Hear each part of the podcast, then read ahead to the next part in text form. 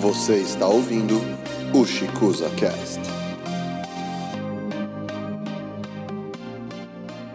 Bom dia, boa tarde, boa noite. Esse é o Ushikuza Cast. Estamos aqui com o Dr. Hiroshi Ushikuza.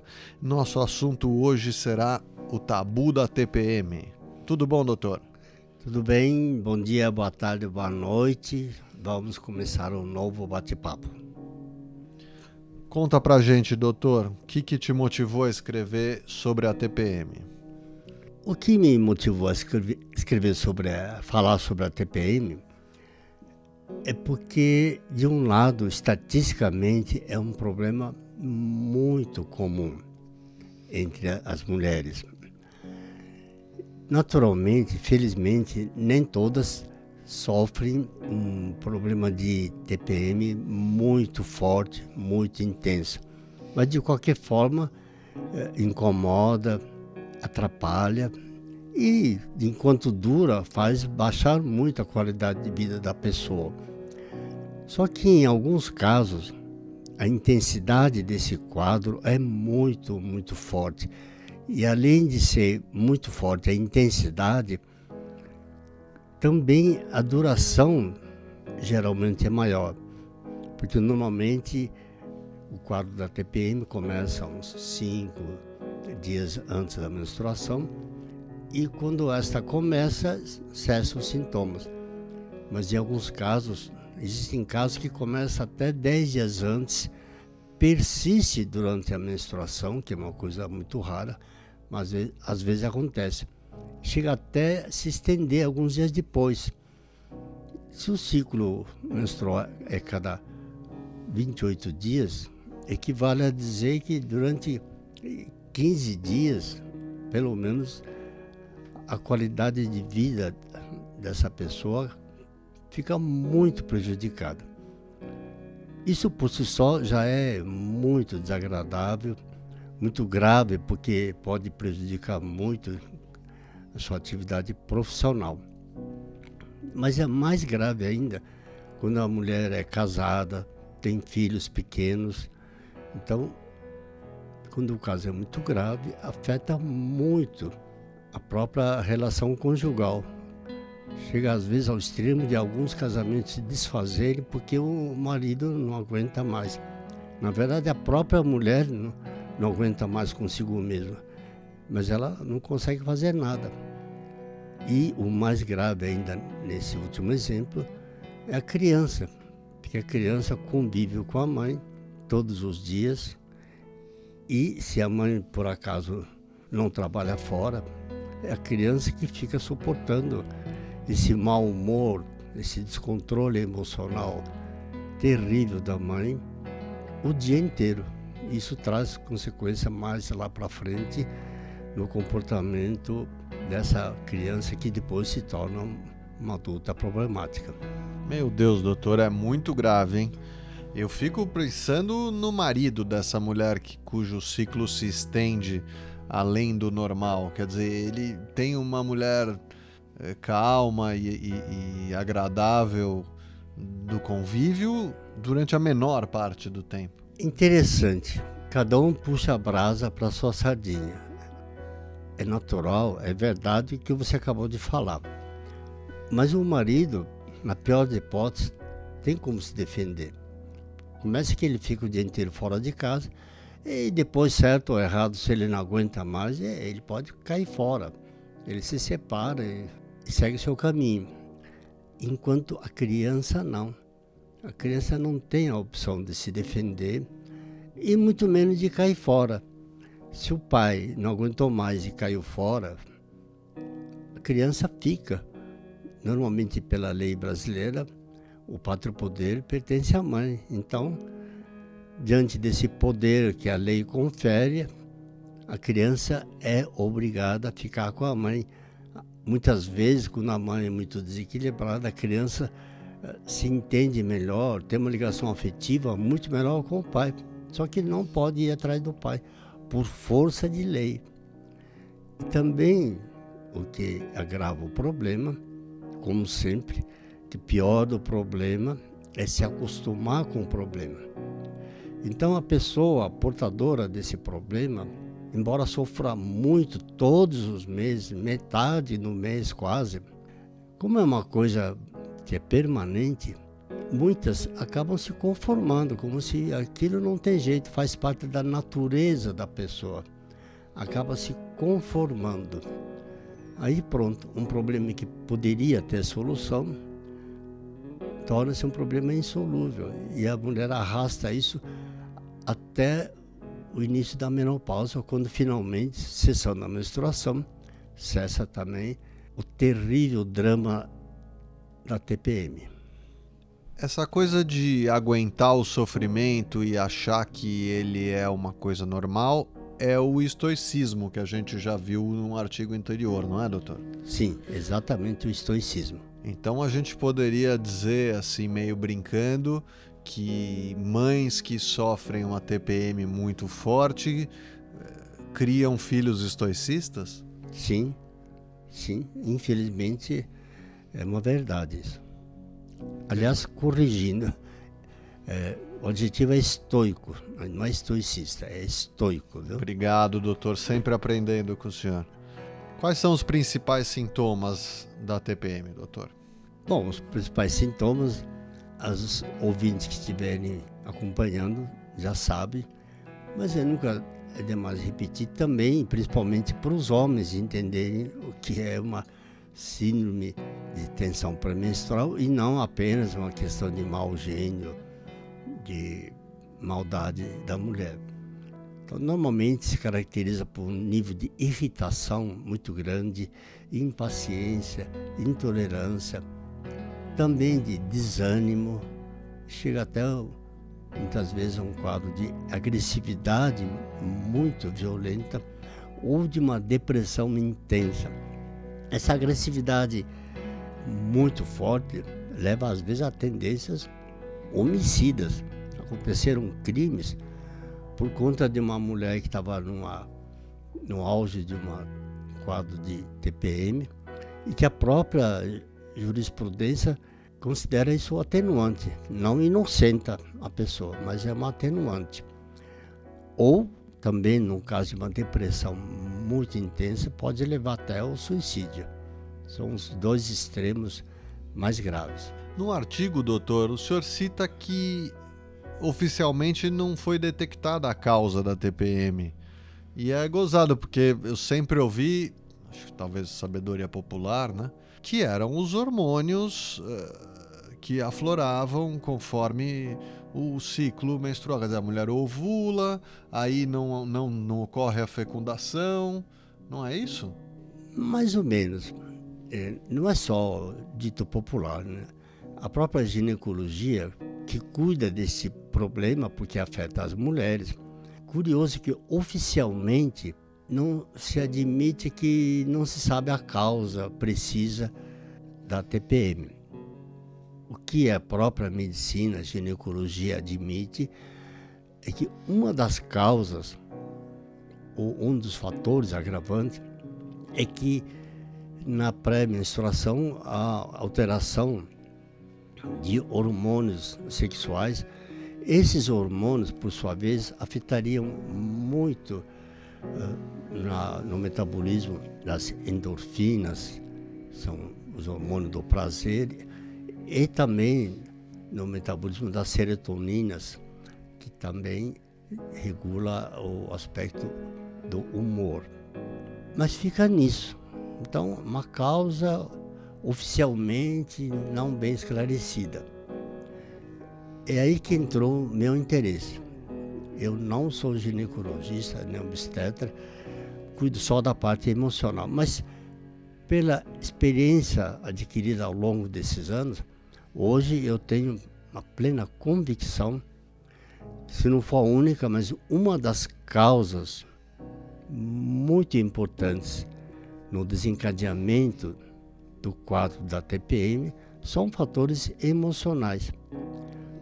Porque a liberação de grande dosagem de hormônios torna a mulher extremamente sensível. Isso é inegável. Essa sensibilidade, por sua vez, dependendo da mulher, se ela tem acumulado na sua memória inconsciente uma quantidade muito grande de traumas do passado, na fase de formação da personalidade, na infância, na adolescência. Se tem acumulado sensações fortes de pânico, insatisfação, revolta, dependendo do clima que imperava na sua casa, brigas constantes entre os pais, várias naturezas, o pai é alcoólatra, violento, ou a mãe às vezes é alcoólatra, é violenta. Então o casal briga, mas a criança nada pode fazer. Então, a criança fica numa sensação de impotência dentro da própria casa, não tem a quem recorrer, não tem o que fazer. Então, toda vez que isso acontece, um instinto natural de defesa, a criança tende a se fechar. Tudo que sente faz sofrer, então é melhor não sentir, tende a se fechar. Só que nesse fechamento vai acumulando, vai jogando para dentro, vai impregnando a sua memória dessas sensações tão desagradáveis. Muitos anos depois, nesse período pré-menstrual, quando a, a sensibilidade fica muito aumentada, todo esse conteúdo que estava impregnado na memória inconsciente tende a aflorar e sai do jeito que estava impregnado. Sai sob forma de violência, de medo, de tristeza, enfim. Doutor, me ocorreu um, um pensamento aqui que eu queria validar com o senhor. Resumindo bastante esse último trecho, o que o senhor está dizendo é o seguinte: tem memórias, sofrimentos no inconsciente. Quando a mulher entra na fase pré-menstrual, ela fica super sensível e esses uh, sentimentos ruins que estavam no inconsciente afloram e acabam causando essa irritabilidade, essa explosão emocional. Então, o meu pensamento é o seguinte: vamos dizer que essa criança, uma, uma outra criança, ela teve uma infância felicíssima, maravilhosa, os pais eram ótimos, acertaram tudo, essa criança um, ganhou na loto. Na hora que vem essa, essa tensão pré-menstrual, que esses sentimentos é, que ela fica super sensível. Então ela poderia ser uma, uma, uma poetisa incrível, uma romancista é, ganhadora de prêmios. É, isso poderia vir para o bem também muito pertinente essa tua colocação. Eu não tinha pensado desse outro lado, mas de fato existem muitas moças, muitas mulheres que todo mês têm a menstruação e não têm a tal da TPM. Eu já vi inúmeros casos assim. Então são moças, são mulheres que tiveram a felicidade de nascer e crescer num lar de harmonia, de paz e tranquilidade. Agora, também é perfeitamente possível que com essa sensibilidade aumentada, nesse período pré-menstrual, a, a, criatividade até aumente. Eu, para falar a verdade, eu nunca tinha pensado desse lado, mas é perfeitamente possível. Tanto é que os artistas, tanto artistas plásticos, os músicos, os compositores, os poetas, é, eles precisam de inspiração para criar uh, seus trabalhos, não é? Então é possível que nesse período essa inspiração até aumente. Como é uma coisa positiva, como uma coisa agradável, talvez ninguém tenha feito essa correlação entre o aumento da criatividade no período pré-menstrual. Parabéns, você acha que é o primeiro que olha para esse aspecto. Obrigado, doutor. Fiquei feliz com essa. Mas vamos voltar ao, ao tema principal, que é a tensão pré-menstrual atrapalhando a vida da, da mulher. Tem solução, doutor? Sim. Esse é a motivação principal de eu escrever sobre esse assunto. Porque se a própria ciência, a própria especialidade admite que não se conhece a causa, a causa acaba não recebendo a devida atenção para ser trabalhado. Como eu tenho o meu ponto de vista, minha opinião pessoal, que no caso de TPM, tensão pré-menstrual, um trabalho bem feito de psicoterapia ajuda e muito. Porque qual é o objetivo da psicoterapia? É fazer um mutirão de limpeza, é fazer uma faxina profunda, grande na nossa memória inconsciente. Procurar tirar de lá todos aqueles sentimentos tão desagradáveis, tão intensos e numa quantidade tão grande que ficaram impregnados, fazendo-se essa limpeza naturalmente com o tempo, as mesmas TPMs já não têm a mesma força, a mesma intensidade. já tive casos, depois de algum tempo de trabalho, que a paciente simplesmente não teve mais a tal da TPM, não teve mais. Uma coisa incrível. E são pacientes que quando procuraram não foram para tratar das TPM. TPM se trata com ginecologista. Foram lá por outros motivos. Ansiedade, depressão, enfim. Então acabou saindo como resultado como um subproduto. O trabalho era um, o objetivo era um, exemplo, a depressão. E saiu como subproduto que desapareceu a TPM. Chegar a esse ponto. Então é baseado exatamente nessas experiências que foram se acumulando que hoje eu tenho essa convicção que a causa está lá no fundo, na sua memória inconsciente, e o mesmo trabalho de psicoterapia que visa combater, melhorar a depressão, a ansiedade e tantos outros problemas, também serve e muito bem para se trabalhar a causa da TPM, para resolver, não é só para ah, amenizar durante esse período com tranquilizantes, nada disso. Uma outra dúvida, doutor. A mulher que sofre de uma TPM agressiva, assim, vamos dizer, ela sabe, ela percebe isso ou é tipo ronco, assim, que tem que alguém dizer para ela? A mulher percebe, percebe que se acostuma com isso é todo mês, independente do nível de sensibilidade, nível intelectual, nível cultural, a mulher percebe, a mulher sente, sabe porque sente mais uma vez, epa, Está chegando na TPM. Né? Mesmo mocinhas.